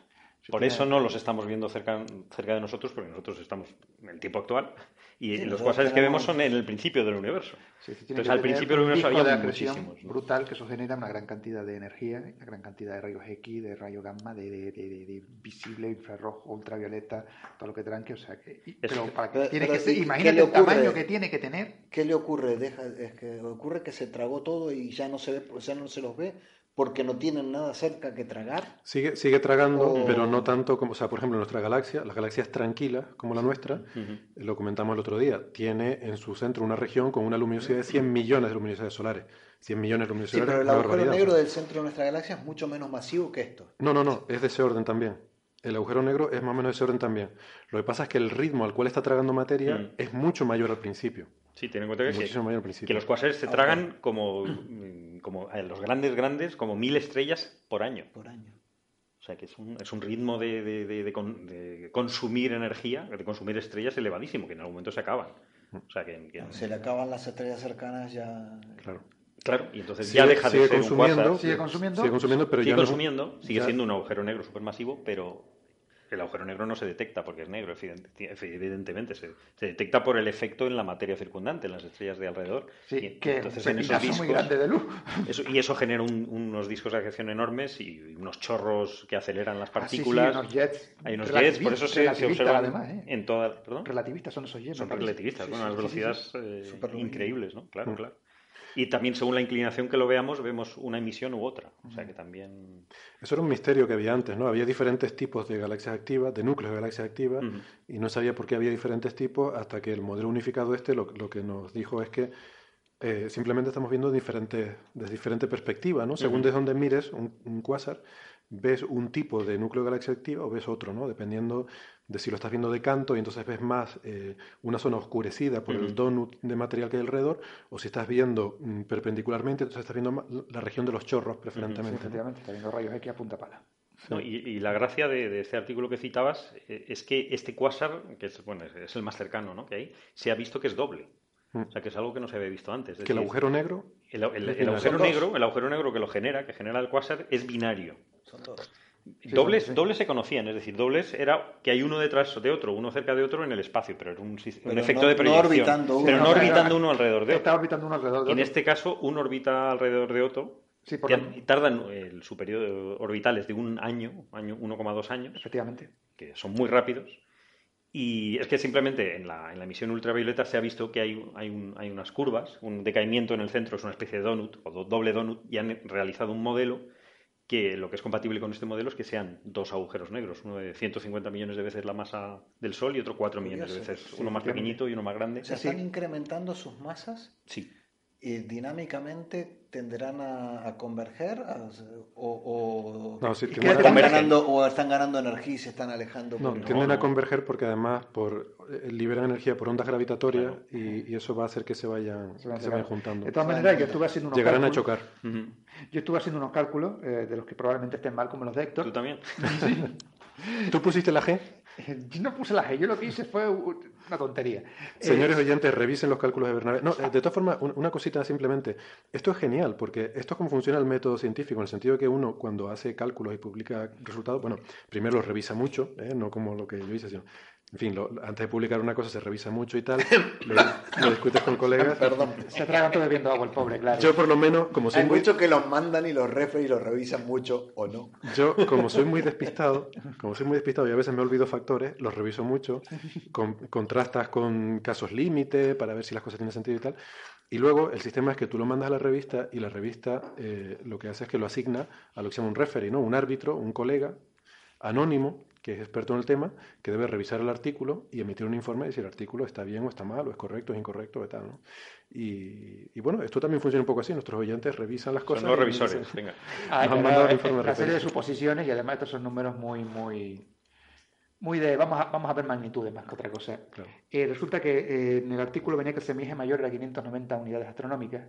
Yo, como no sé exactamente cómo es la órbita, supuesto que es circular, y sabiendo que el periodo vital es un año y 1,2 años, he visto que la velocidad a la que se mueve un agujero negro con respecto a otro es el 5% de la velocidad de la luz, lo cual es una velocidad salvaje. No sé si estará bien, a lo mejor me he equivocado. Puede ser, puede ser, porque lo hice de más a las 2 de la mañana con la calculadora vieja. ya te estás cubriendo en salud, ¿no? Sí, totalmente. Vamos a ver, es que no estoy diciendo mentira. Lo hice a las 2 de la mañana diciendo, esto Amigos oyentes, revisen la, el cálculo. 5% de la velocidad de la luz. O sea, y en el artículo, estos señores hacen una predicción y es que tienen que ver eh, ondas gravitacionales o gravitatoria, ¿cómo se dice? Yo creo que gravitatoria, pero... Sí, gravitatoria es una mejor. Sí, ondas gravitatorias viniendo precisamente por, por, eso, porque tienes aquí dos masas que son muy grandes y además se están moviendo a una velocidad tremenda. Y está bien, si detectamos algún día esas ondas, pues tienen razón, hay dos agujeros negros. Pues sí, puede ser un candidato interesante, ¿no? Para buscar ondas. Pues sí, pues sí, porque además tiene que ser, bueno, bueno los tipos precisan de mala frecuencia y todo. Esto tiene que dar mucho juego a los teóricos, ¿no? Porque, o sea, básicamente, por los números que tú mencionabas, Carlos, eh, un agujero negro es mucho mayor que el otro. Sí. Con lo cual, básicamente, eh, hay uno que es el centro. Que va a atraer al otro. Y el otro está alrededor, ¿no?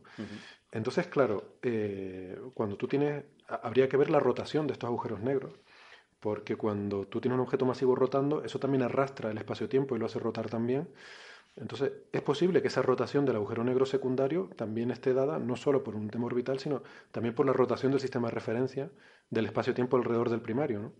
Y eso puede ser, eh, no sé, igual es un efecto curioso ahí que se podría estudiar, que hasta ahora es una cosa teórica, y a lo mejor puede ser un objetivo interesante para estudiar estos efectos. ¿no? Bueno, de todas maneras, los tipos se curan en salud y dicen que, que parece que hay, no que haya.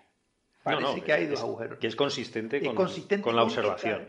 pero que se necesitan más observaciones. Bueno, eso lo digo en las conclusiones. Se necesitan más observaciones. Ah, bien. eso siempre. Eso siempre, hasta que se contradice. Sí, en ese caso. Y entonces hay que cambiar el modelo. eso, eso es el template estándar cuando escribes un artículo. Siempre te pone la sección esta de final de conclusión, pone se necesitan más observaciones. ¿Me lo dices o me lo cuentas? Bueno. se lo digo a los oyentes. Ah, bueno. Estimados oyentes si vais a buscar ondas gravitatorias en la Wikipedia, veréis que dice, veréis que dice onda gravitacional. Ah, pues mira. Sin embargo, suena fatal. Que... Sí, por eso, por eso yo cuando lo dije, suena fatal, pero claro, es lo que había oído. Pero la wiki habla de onda. La podemos cambiar. Como nosotros somos wiki adictos. Wiki adictos. De todas maneras, que, que lo diga la wiki no quiere decir que sea verdad. Cuidado. No, lo dice la wiki. De todas maneras, la wiki tiene una revisión por pares, pero hay cada par que manda. Hay cada par. déjalo, déjalo. Bueno, pues no sé, no sé si tienen más comentarios sobre esto. A mí me, resultó muy curioso este asunto, ¿no?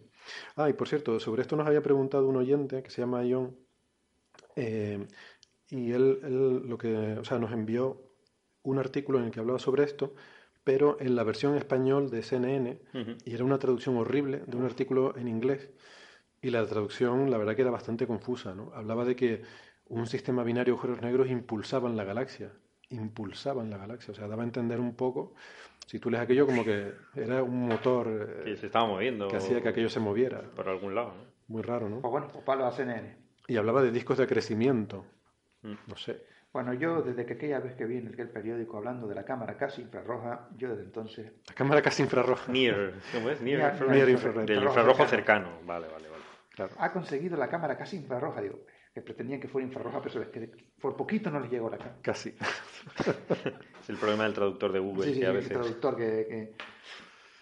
Bueno. Bueno, venga, vamos a pasar a hablar de temas familiares. Eh, porque esto también tiene que ver con una pregunta que nos hacía... ¿Quién nos hacía esta pregunta? Vaya, no me acuerdo. Ah, sí, Juan, Juan en iVox nos pregunta en general sobre la formación del sistema solar eh, y mm, sobre todo, que es lo que me llamó la atención, si, si se conocen los, los, hermanos del Sol, o sea, que, que, otras estrellas se pueden haber formado con el Sol en el mismo proceso, en el mismo criadero estelar, y si se sabe dónde están esas estrellas y esos hermanos del Sol, ¿no? Y bueno, yo le contesté un poco por encima y le dije que no, eh, que no se sabe porque las estrellas se dispersan por la galaxia y tal.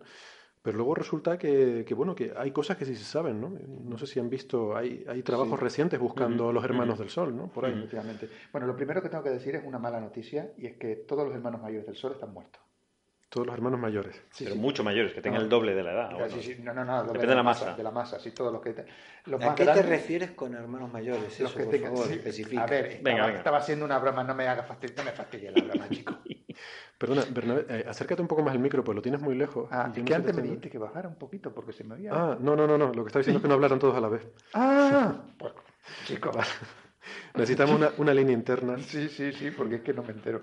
Yo me lo separé pensando, estoy hablando muy alto. Tenemos que hacer el lenguaje de signos, eh, definir algunos gestos aquí para... Y esto, queridos oyentes, es la razón por la cual no ponemos el vídeo en ningún sitio. Porque aquí estamos continuamente haciéndonos gestos. sí. Y algunos no son que se puedan poner directamente en el... bueno, perdona que te, he interrumpido. No importa, yo no recuerdo lo que estaba hablando. Lo de los hermanos mayores del Sol. Ah, sí. Mayores te refieres en tamaño. Y venga, fastidiame la broma. En masa. Pero explícala. En masa. En, masa. En masa, ¿vale? En masa. Cuanto más masiva sea una estrella. Esa municipal de agua. Ay, la, Virgen. La masa era verde, ¿no? Era un cómic. Eh, hoy estamos muy lucidos. Estamos fatal. No, no, no, vamos a ver. A ver, y ahora, ahora en serio. Cuanto más masiva sea una estrella, menos años vive. Las más masivas, las estrellas que se llaman de tipo O o de tipo B, eh, son estrellas azules, muy brillantes, muy calientes, emiten mucho en el ultravioleta duran entre un millón y diez millones de años y luego se convierten en supernova. perdona por, poner referencia, un millón y diez millones de años es la milésima parte de la vida del Sol. Sí, o sea, que, que, la diferencia, o sea, no es que viva la mitad, ni que, no, es que estamos hablando de un factor mil. Sí, exactamente, exactamente, que lo quiero comentar. El Sol tiene cuatro mil millones de años y le quedan otros cuatro mil más, por lo menos. Y, como, y como enana blanca o enana negra, vete a saber tú cuántos más le quedarán. Y nosotros que lo veamos. con salud. Con, salud. Y nosotros que lo veamos salud, Y nuestras partículas que lo vean por el espacio. Hombre, no sé si nos disolvemos antes en agua, como el agua tiene memoria. Algún día haremos un especial medicina naturista que funciona de 10 segundos. Sí, sí, eso tiene que ser. Me acaba de dar sed. cuidado, cuidado, que puedes estar bebiendo caca de dinosaurio, ¿eh? Sí, en concentraciones infinitesimales. Venga, por favor, procede con los hermanos mayores del Sol. Pues eso, que están, eh, ya todos, lamentablemente, han fallecido. Han fallecido y creo que han reventado, convirtiéndose en supernova y a lo mejor provocando formación estelar en, otros, en otras zonas, provocando las alteraciones necesarias para que la densidad aumente y se creen eh, estrellas en otro lugar del universo, o sea que han dejado descendientes. Y de todas formas, todos los materiales que se han creado en su interior enriquecen el medio interestelar, de tal manera que la próxima generación de estrellas pues tendrá una composición más rica en otros, eh, iba a decir metales, pero como estoy hablando para todo el mundo, en otros elementos. No, no, estás hablando, no hablando para todo el mundo, ¿eh? nuestra audiencia no es tan grande como te había dicho. No, pero quiero decir que no estoy hablando para astrofísicos. Para astrofísicos todo lo que no sea, no, no sea ni hidrógeno ni helio son metales. Para el resto del mundo, para el resto de las personas normales, los metales son contra metales, el hierro, no, no. Enriquece el, cosmos de diferentes elementos. Nosotros podemos estar formados por esos hermanos, ¿no? Por materiales formados por esos hermanos. Mm, no, porque nosotros no la, Tierra se formó eh, de, esa nube. Eh, será por, los padres de la Tierra, por los padres del Sol, ¿no? Los tíos. Los, tíos, ¿no? bueno, todo queda en familia. Todo queda en familia, sí, sí. Una generación anterior. Sí, de todas formas, lo interesante no son los hermanos mayores, sino los hermanos. Ah, no, no, los hermanos actuales, los actuales, sí, Actuales que tienen más o menos un, tamaño parecido, una masa parecida al Sol y que todavía están vivos. Efectivamente, porque lo más pequeño, resulta que las estrellas, cuando se forman, se forman siguiendo lo que se llama una función inicial de masa. Es decir, eh, una curvita que te dice cuántas estrellas de cuánta masa se van a formar en una nube molecular que colapsa. Generalmente se forman pocas de mucha masa y muchas de poca masa. ¿Lo dije bien? muchas de mucha masa, no, pocas, de mucha masa, muchas de poca masa. Ay, Dios mío. Sí, sí. Es correcto. Entonces, el Sol tendrá un montón de hermanos de mucho más pequeños que él, bueno, mucho más pequeños, Em, mucho, mucho más pequeños no pueden ser en, cuanto a masa, porque claro, si no, no serían estrellas, pero tiene que haber un montón de enanas marrones ahí que son parientes del Sol, que no las vamos a detectar en la vida. Eh, estrellas, yo que sé, poquito menos de la masa del Sol, que también serán débiles. Sin embargo, las que podremos ver serán las que tengan masas similares o un poquito mayores que el Sol. No mucho más mayores que el Sol, porque si no, no las veremos, porque se habrán muerto. Pero las que tengan masa similar, pues sí estarán por ahí. Lo que pasa es que estarán muy lejos. Esa es otra. Porque si el Sol tiene 5.000 millones de años, le ha dado tiempo a dar mil vueltas a la Claro, porque la cosa cuando se forman las estrellas... 20 vueltas. 20 vueltas. 20 vueltas. 20 vueltas. Nos da 20 vueltas. Son 250 millones de años, ¿no? el periodo... Entonces, ¿a partir, el, año de qué tipo espectral todavía están vivas? Pues, ¿cuántos son? ¿4.000 millones de años? A ver, pues la del Sol seguro. Tipo El Sol es OBA... El Sol es G. OBA, Fine, sí, una G. El Sol es G. Probablemente a partir de a la partir de la G y un poquito, incluso las F también estén vivas. Mm, habría que mirar. Eh. Las F también estén vivas. No sé, ahora mismo me pregunta. Las A ya son demasiado masivas. O, B. F, G. Sí, yo espérate, creo que espérate, que quiero ver cómo son. Cómo son. O, B, A, sí, sí.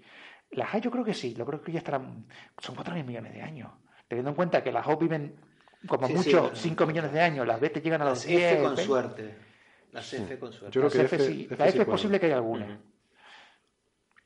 Bueno, y, pero había un artículo, ¿no? De, Ay, sí, perdón, alguien, sigue, sigue, no, sigue tú porque es que me, me, pongo a hablar y si me, me, me voy, si me voy, ¿Puedo, por la ¿puedo hacer un inciso de un tema que me quedó dando vuelta en la cabeza?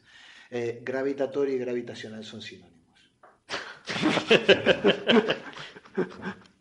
Ay, Dios mío. Ya no hay que cambiar la Wikipedia. Son adjetivos que dicen básicamente perteneciente o relativo a la gravitación. Vale, se, puede, se puede decir de las dos maneras. Se puede decir de las dos maneras. Oye, continúa tú, que se nos va, nos va, no ves que nos vamos por las ramas. No, pobre, a, al pobre Ramírez no le estamos haciendo ni caso. Volvamos a Ramírez. Volvamos a Ramírez. Sí. Eh, eh, eh, ¿Quién era Ramírez? el, autor del, autor del artículo, ah, hombre.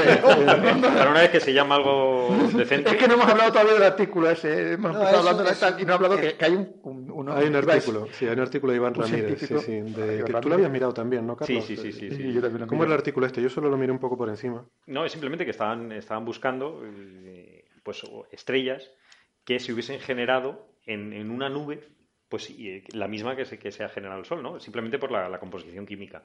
El problema es que eh, ver eh, esas diferencias en composición es muy difícil, porque pueden haber sido nubes eh, originales, moleculares, de gas y polvo interestelar, muy parecidas, pero ser diferentes nubes. Efectivamente, ¿qué es lo que pasa? Resulta que, si te fijas, en la galaxia tienen un, lo que se dice un gradiente de abundancia. Es decir, cuanto más cerca del centro esté, mayor tiene es la abundancia de elementos que tiene pero tiene, eh, así que tú puedes, determinando, sabiendo la abundancia de una estrella, en qué zona más o menos de la, de la, galaxia se formó con respecto al centro. Pero resulta que la galaxia es un disco. y tiene simetría Perdona, Bernabé, para explicar. Cuando Bernabé habla de abundancia, está hablando de la composición química. se refiere a la abundancia de los diferentes elementos, ah, que es lo que define la composición química de una estrella. O sea, estamos hablando de que de qué está hecha una estrella depende de en qué posición de la galaxia esté. ¿no? Sí, perdón por la deformación, interior, está más la deformación profesional, deformación profesional. Cuanto más dentro de la galaxia esté, mayor cantidad de elementos diferentes al hidrógeno y al helio tendrá. Hmm. ¿Qué pasa? Que las galaxias son, por lo menos las espirales, son galaxias con discos y tienen simetría radial. Que tú puedes tener una nube con la misma composición en lugares, como decía Carlos, muy distintos de la galaxia, realmente opuestos incluso. y claro, y, con que se haya movido un poquito ya se, nos va, de la, tendría una magnitud muy muy débil. Efectivamente, sí, sí, sí. Pero en este caso han encontrado una que tiene una magnitud de 6,5, una cosa así, que es suficiente cercano, que está a 110 años luz de la Tierra y que, pues, que cumple estos requisitos, ¿no? Y que, es interesante, ¿no? Luego se ha lanzado una misión que es la Gaia, que lleva un año ya funcionando, que lo que va a hacer es un mapa tridimensional de, nuestra galaxia, ¿no? De la Vía Láctea, y que va a resolver todo este tipo de temas, o sea, va a encontrar millones de estrellas, ¿no? Eh, hasta magnitud 20, ¿no? O sea, esta estrella que han encontrado esta gente de Austin, eh, el amigo, el doctor Ramírez y esta gente, em, es una estrella. Entonces, he entendido que tiene una composición... Obviamente una estrella, ¿eh? Sí. Es un 15% mayor que más masiva que el Sol. Vale, que tiene una composición química similar a la del Sol, que tiene una edad similar a la del Sol. Idéntica. Y que además sigue una órbita, perdón, sigue una órbita muy parecida a la del Sol, ¿verdad? Una órbita que creo que es convergente con el Sol. Que, si vas hacia atrás, acaba en el mismo o sea, que no, esos son ah, pistas ¿no? que nos indicarían que... puede ser un hermano del Sol. un hermano. A ver, tiene pinta de que es un hermano. por lo que entendí, ellos estudian la abundancia de algunos de algunos elementos, en particular eh, hablan de la abundancia del bario. Yo no soy un estelar, ¿no? Eh, yo, tampoco, soy estelar. Yo... es una estrella. Pero entiendo que la relación bario-hierro... ¿La abundancia del bario o la abundancia de varios elementos? De varios, pero en, especial del bario. Y, la, razón es que eh, parece que la abundancia, la, relación de abundancia es bario y hierro, varía, se, encuentra con que es, muy variable. Bario varía Vario, varía. Hay varias abundancias que varían. Eh, eh, tú no te olvides, Sudaca y todavía en Canarias, o sea, la B, la V, la S y la Z no se diferencian. La B y la V en español no se diferencian. Eh, ya no, ya no. No, no, nunca. O sea, bueno, no sé si nunca, pero la pronunciación correcta del español. Y yo toda mi vida he usado zapatos, así que. Sí, yo también. No te extraño. no, sé qué tiene que ver esto. Volviendo al tema. Uy, Dios mío, vamos, y vamos a volver al tema. Es que... Sí, sí, sí está. está vario, este varía... Este, este, hombre está Era un poco de Lelutier, un homenaje a Lelutier, a Rabinovich, claro. no, no, están cayendo. Un argentino diciendo que el vario varía. Ahora, lo que yo me pregunto es, eh, ellos encuentran que esta, la abundancia de vario... Eh, cambia. Cambia. Efectivamente. Muchas gracias. Nada. Nada, porque yo quiero llegar al final de esto porque me parece muy interesante y esto me no hace más que interrumpir. Parece mentira que sea el director del programa. Efectivamente. Debería, debería no interrumpir. Nosotros deberíamos interrumpirnos constantemente. Efectivamente. Eh, lo que yo me pregunto, sin saber mucho, es este, este elemento vario. Eh, mm, parece que las, las, otras abundancias no tienen estas variaciones tan grandes, ¿no? Eh, por lo cual indica que, bueno, que, las zonas, eh, que las nubes de las cuales provienen, eh, las nubes moleculares donde se formaron, no, son, no, tienen eso mucha diferencia, que, hay cierta homogeneidad en, amplias zonas del, universo este, donde estas gigantescas nubes están. Mm.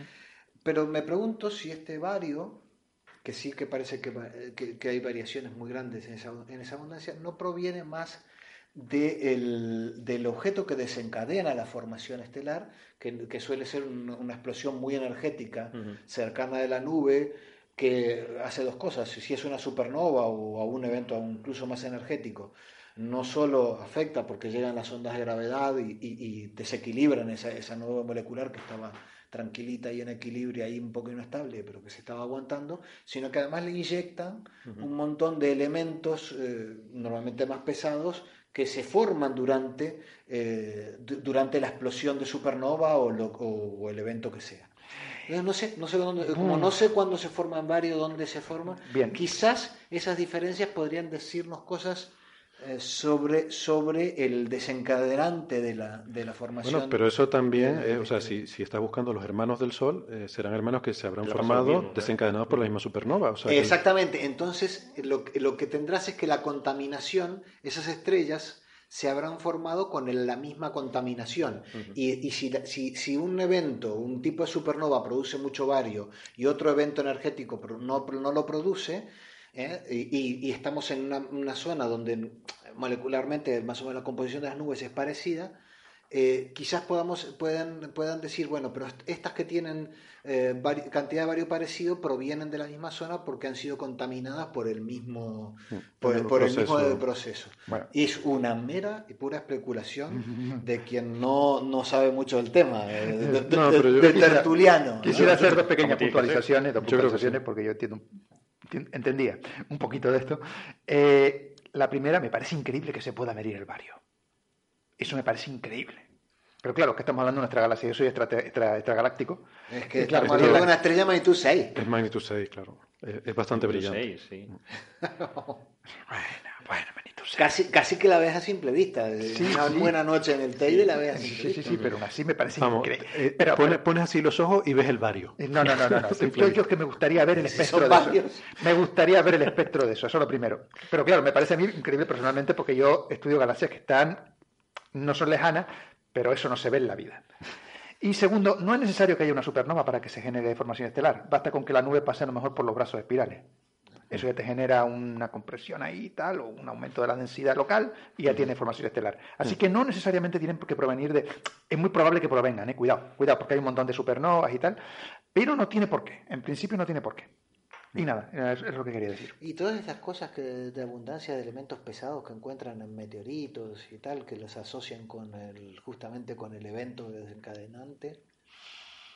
A mí yo la verdad las cosas locales. eh, las cosas de sí, sí, las cosas de segundo orden de la astrofísica a mí yo la verdad ¿Y cómo habla de Plutón entonces? Para hacerle la gracia, para, hacer, para hacerle la gracia a ustedes. Pero estás tú, estás tú, chico, porque estás tú para hacerle la gracia a ustedes. Pero a mí, estas cosas que realmente no, no influyen en el universo, pues a mí como que no me llaman la atención. Bueno, ¿eh? Total, pero bueno, pero lo interesante es que ellos, ellos eh, de, de, de, de, una serie de, objetos que otra gente, por la dinámica, han dicho que podrían ser hermanos del Sol, porque integrando las órbitas hacia atrás encuentran que tienen parecido y demás eh, un origen parecido, eh, eh, y también con, en base a otras propiedades de abundancia y demás. Esta gente estudia con mucho detalle, creo que son tres, y, de los cuales concluyen que al final que una de ellas sí, podría ser una hermana del Sol. Hombre, es interesante por, por todo lo que implica ¿no? para la estructura y el desarrollo de, toda la Vía Láctea, pero también si es hermana del Sol, podría, en, en, el caso de tener planetas, podrían ser parecidos, pensarse que fuesen parecidos a los que tiene. Serían primos de la Tierra. Serían primos de la Tierra y si hay alguno rocoso en la zona de habitabilidad y tiene agua, pues eh, a lo mejor no podemos ir ahí. Esto de buscar los hermanos y los primos, no sé qué, me, da a entender que estamos haciendo la crónica rosa de la astrofísica. Luego se pelearán por la herencia y Esto es el sálvame de la astronomía. Pero es deluxe. Yo que pensaba en serio. Bueno, pues nada, para resumir al amigo Juan le podemos contar entonces que de momento hay una estrella que parece bastante bien fundamentado, que puede ser un hermano del Sol, es una estrella que se llama, ¿cómo era que se llama? HD 172, o sea, en alta, en alta definición incluso. En alta definición. no, perdona, te interrumpí, ¿cómo era? Sí, sí, HD 16 28 26. Ya está en la constelación de Hércules, que eso no, eso no ah, implica nada, pero cerca de cerca de Vega, de la estrella. Que está en el hemisferio norte y que la podemos ver. El hemisferio norte que se puede ver y a, menos que el amigo, a menos que el amigo Juan viva en Argentina, en ese caso, pues lo siento en el alma. Que venga para acá. Y está a 100 años luz, más o menos. Sí, 110 años luz de la Tierra. Bueno, hablar, un poquito con ellos es complicado. Un poquito lejos para irnos. Va a estar complicado para, no, incluso para hablar. Pues el SETI ya debe estar apuntando ahí, porque les encanta apuntar a sitios. Les encanta apuntar a cosas, son como Chuck Norris. Bueno, vamos entonces a ir pasando de tema, vamos a ir yendo a cositas eh, más breves. Ah, yo tenía una cosa que comentar eh, que tiene que ver con materia oscura. Oye, mía. Porque hemos tenido la suerte, bueno, le, pedí, eh, por favor, a un colega y amigo nuestro, un, cosmólogo eminente, y, joven y eminente, que se llama José Alberto Rubiño, que, aquí todos lo conocemos, le pedí que por favor escuchara el, el, programa que hicimos sobre cosmología, que es el, el episodio 8, si no recuerdo mal, eh, pues para ver si, en fin, si habíamos dicho alguna barbaridad. Y entonces, pues haciendo el papel de esto, de, ¿no? de lo que hablábamos, de, hacer de referí y de, eh, pues, me hizo un informe del programa, ¿no? Y la verdad es que para mi sorpresa, eh, en fin, no, encontró eh, ninguna barbaridad, ni, nada que estuviera manifiestamente mal. Em, y me hizo, me hizo algunos comentarios que estoy pensando en algún programa próximo pues retomar un poco el tema y actualizarlo con los comentarios que nos hizo el doctor Rubiño. Y eh, lo que sí me comentó, realmente el único comentario es importante es que la discusión que hacíamos sobre materia oscura, pues que eh, está basada un poco en... es una discusión un poco antigua, o sea que hoy en día la cosa ha avanzado bastante eh, y aquello que hablábamos de los machos y los WIMPs y todo eso. Bueno, eso es de los 90, ya me acuerdo de, eso está haberlo estudiado, pero claro, se ha avanzado mucho, muy rápido. Se ha avanzado mucho y en particular lo de la materia oscura está bastante más fundamentado. O sea, esto de la evidencia esta de las curvas de rotación de las galaxias, eso de que hace falta más masa que no vemos en las galaxias y tal, esa fue la primera evidencia histórica, pero que hoy en día eso es anecdótico, ¿no? Y que lo que más se usa es el fondo cósmico de microondas porque hay eh, eh, evidencia de, o sea, no solo de que existe, sino eh, se puede medir en el fondo cósmico en microondas incluso qué cantidad de, materia oscura es necesaria y de hecho incluso que, tiene que ser materia no bariónica, o sea, que no interactúe con el resto de, materia, porque lo que ven, bueno, lo voy, a, lo voy a contar muy de pasada y muy rápido, pero lo, prometo que en, otro programa futuro lo, hablaremos con más profundidad. Em, lo que se ve es que las fluctuaciones de densidad que se ven en el fondo cósmico en microondas son demasiado pequeñas para permitir que en z igual a 10, que hace no sé, igual tú Bernabé lo sabes. Porque mira para mí. Bueno, Z igual a 10 ahí, muy lejos. Z igual a 10. Muy lejos y muy antiguo. Tú no eras el extragaláctico este. Claro. Sí, pero de galaxias cercanas, hijo. Chico, es que te pones muy fino.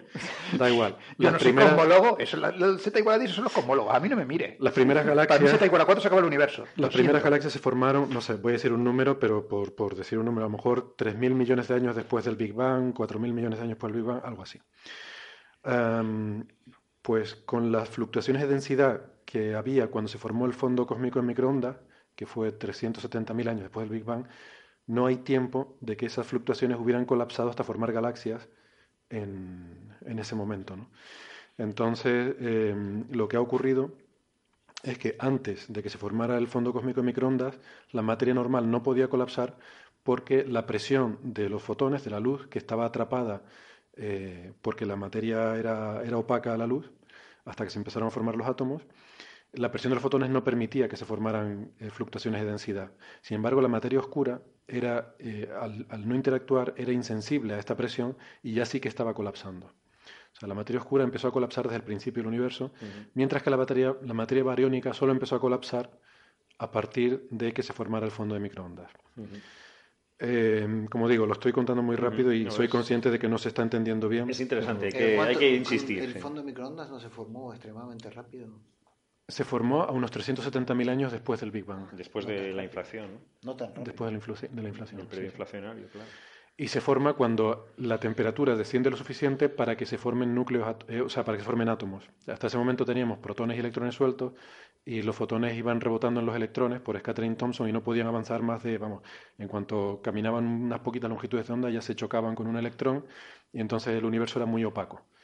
En ese momento, a los 370.000 años, de repente se recombinan, cuando se ah, produce la recombinación, se forman átomos y ya la luz eh, puede escapar, el universo se vuelve ah, transparente. Así, así pues, perdona que, te interrumpa, eh, hay una cosa que no me queda clara. Así pues, eh, la materia oscura no interacciona con los fotones, perdón, pero se interacciona gravitatoriamente con ella misma para colapsar. Sí. Ah, vale, bien. Sí, sí. Correcto. Es que por eso es oscura, no interacciona con los fotones. Bien. Bueno, es como los neutrinos. Los neutrinos, mm, tienen... no interaccionan consigo mismos. Sí, tienen, sí, interaccionan consigo mismos. Sí tienen efecto gravitatorio. ¿Consigo mismo? Sí, consigo mismo y con todo. O sea, la gravedad es una distorsión del espacio-tiempo, no es, eh, no es algo que... Bueno, vale. De hecho, uno de los primeros candidatos para materia oscura, que de hecho parece el candidato evidente, es que se tratará de neutrinos. Lo que pasa en las observaciones parece que hay muy pocos neutrinos para, para toda la que se necesita. ¿no? Parece que es alguna partícula subatómica, ¿no? Que, no, que no se conoce en principio. Bueno, yo se lo digo que cuando el CERN la traiga, en ese caso ya me lo creo. Hasta entonces. El oscuromio. El oscuromio. El oscuromio. Cuando el CERN la descubra... ¿Cómo era? Había un candidato, ¿no? ¿Cómo era aquel? El, El el- neutralino. los juperinos. el- Sí, sí, sí, hay muchos. Una cosa, el pentacuar del que hablaban el otro día resultó no ser pentacuar, ¿eh? ¿No? Vaya por No, Dios. era una mezcla entre un cuar de... De 3 y 2. Tres y dos, efectivamente. Ah, vale, vale. Eso dijimos que eran las posibilidades, ¿no? Que Sí, podía sí, sí, pero ellos estaban diciendo pentacuar, esto puede ser la materia oscura, que sé qué, no sé cuánto. Toma. No, materia oscura no. Bueno, hay que seguir buscando. tiene un, tiene un problema, ¿no? Con la materia oscura. Sí, sí. Bueno, otros lo tienen con el cambio climático, con la evolución, él lo tiene con la materia oscura. Es verdad. tiene Cuando ya los del ser me traigan un cubo de materia oscura, sería, digo, ah, pues mira, sí es verdad.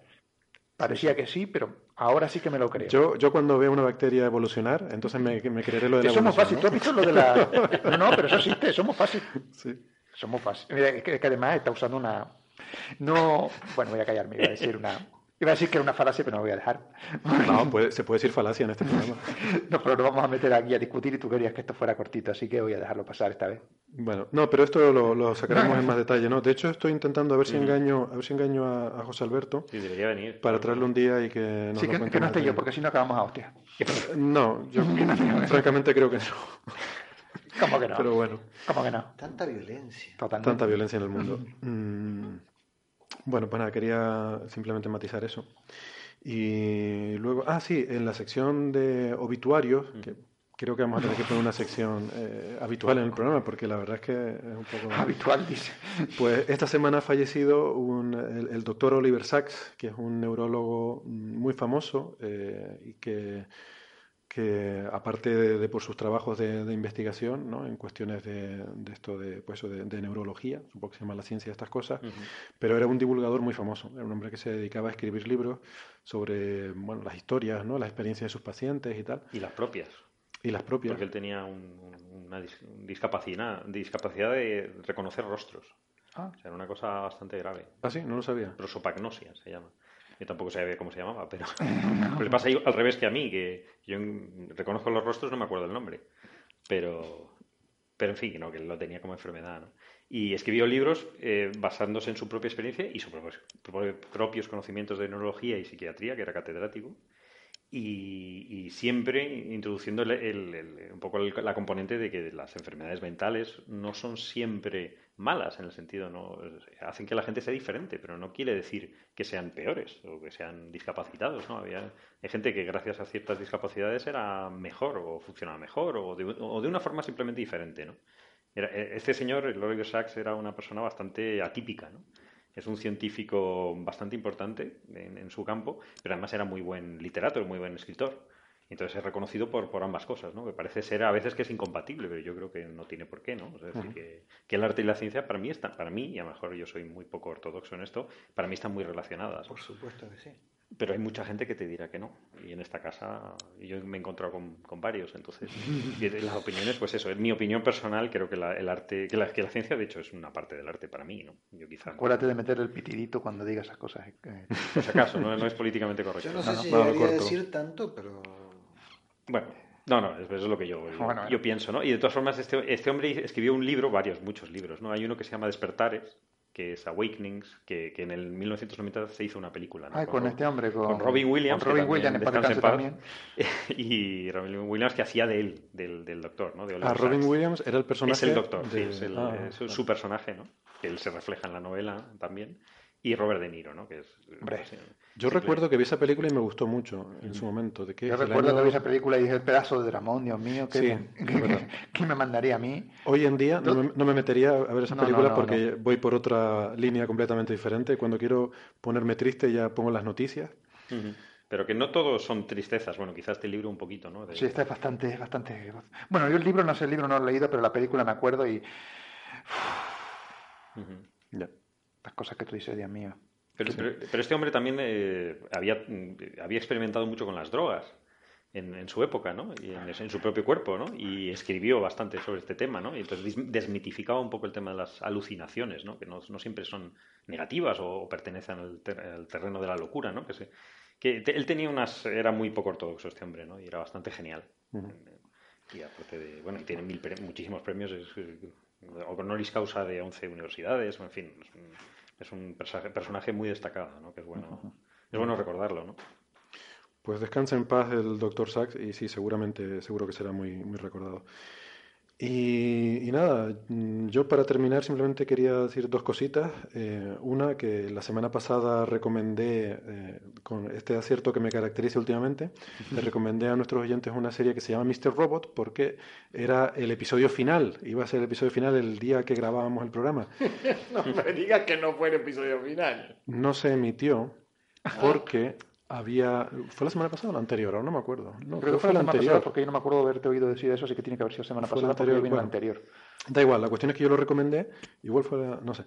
Eh, y resulta que se canceló o se pospuso ese episodio porque por lo visto había una escena que era eh, dolorosamente parecida a los asesinatos estos de los periodistas en ah, Virginia algo, no sé porque tampoco he leído mucho sobre el tema, pero algo había y tal, y entonces la productora decidió no emitir de momento ese episodio, no sé si lo van a cambiar, esto es algo que pasa de vez en cuando, o sea, a veces por casualidad hay algo en una serie que están emitiendo que coincide con algo de actualidad terrible y para no herir sensibilidades o no tal, por ejemplo, un caso muy conocido es en Friends. Friends, sí. Sí, ¿no? Eh, cuando sí, que había una escena de algo relacionado con el 11 de septiembre. Yo no vi la escena, pero. Yo tampoco. No sé exactamente cuál fue el. Era algo que se iban de viaje, algo en el aeropuerto, que se iban de viaje de luna de miel y algo pasaba en el control de seguridad del aeropuerto y por lo visto era la época del 11 de septiembre y, de repente ya no era ya no era graciosa la broma. Entonces. de todas formas, la serie. Yo discrepo, la, más graciosa la broma todavía. Ya, pero no, no, todo el mundo es como tú, por suerte o por desgracia, en el mundo.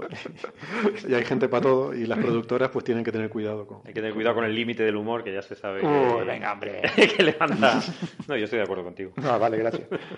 Y por último. Y estoy seguro de que más gente en esta sala también está de acuerdo conmigo. Seguro que sí. No. Y por último, ya, ya, para concluir un pequeño adelanto, hay una noticia súper interesante que ha salido de esta casa sobre el Sol, eh, porque se ha, encontrado que, como dice la nota de prensa, el Sol ha perdido el norte. Resulta que el eje del campo magnético del Sol eh, se ha visto que no está alineado con su eje de rotación. Hay, un tema ahí bastante curioso con el eje magnético del, dipolo de, del campo magnético del Sol. Y este es un tema muy interesante, pero lo voy a, voy a deferir, discutir este tema a la próxima semana, donde espero que contemos con nuestra contertulia habitual, la doctora Marian Martínez, porque ella es la directora de, este trabajo, la directora de la tesis en el marco del cual se ha hecho este trabajo, y pues me gustaría que nos lo cuente así en primera persona y, y bien contado cómo se va a hacer ella. No como nosotros. No como nosotros. No, por la verdad que nos hemos cubierto de gloria en este programa. ¿eh? La verdad que hoy, ha sido un desastre. Espero que hayan entendido algo. ¿Yo? Hoy sí que, si nos quedaba algún oyente... ¿Yo? Pero si ha sido el director que está metiendo la pata todo el rato. Hoy sí que nos podemos... Con el director no te metas, por favor. Mira, te... El señor director. Ah, vale. Te voy a suspender de, empleo y sueldo. Uf, yo creo que vas a tener que quitar eso del programa, ¿eh? No por nada. A mí me interesa el director. Yo, yo no sé quién, quién ha puesto los títulos aquí de, el, nada. del programa, ¿no? El, bueno, director, productor, el, técnico de sonido. sonido. Así sale todo. no eres contertulio porque ya no podrías. El community manager. también es el community manager, sí, señor. Bueno, eh, como sigamos así, no nos va a votar nadie a los premios estos de 2015. Pero vamos, que no? Se los recuerdo. a ti por el hombre pató. Hombre hombre pues orquesta. Así sale todo. No, vamos, necesitamos ayuda. ¿eh? Vamos a tener que empezar a contratar gente. Pero bueno, ah, no, que no eran en metálico los premios, o sea que ni por esa. Bueno, pues nada, señores, que vamos para hora y media hablando. Eh, pues muchas gracias. Eh, si nos queda algún oyente por ahí, ya saben que nos vemos la semana que viene, pero en cualquier caso nos hablamos en las redes sociales. Eh, ahí nos, nos pueden encontrar. Y gracias a Bernabé, Javier y Weston por estar hoy aquí. Nos vemos la semana que viene. Gracias a ti por invitarme. No sé, no sé cómo lo haces, pero todas las semanas que me invitan, yo creo que va a ser la última vez. Va a ser la última vez. Me sigue llamando. Increíble. Esta vez sí, esta vez sí. gracias, adiós. adiós. adiós.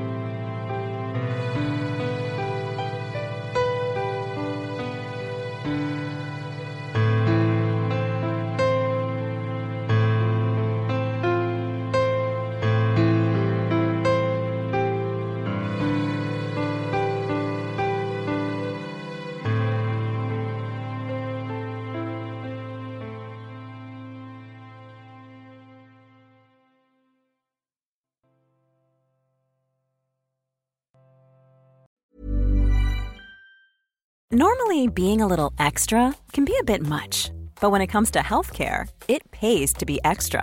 And United Healthcare makes it easy with Health Protector Guard fixed indemnity insurance plans. Underwritten by Golden Rule Insurance Company, they supplement your primary plan, helping you manage out of pocket costs without the usual requirements and restrictions like deductibles and enrollment periods. So when it comes to covering your medical bills, you can feel good about being a little extra. Visit uh1.com to find the Health Protector Guard plan for you.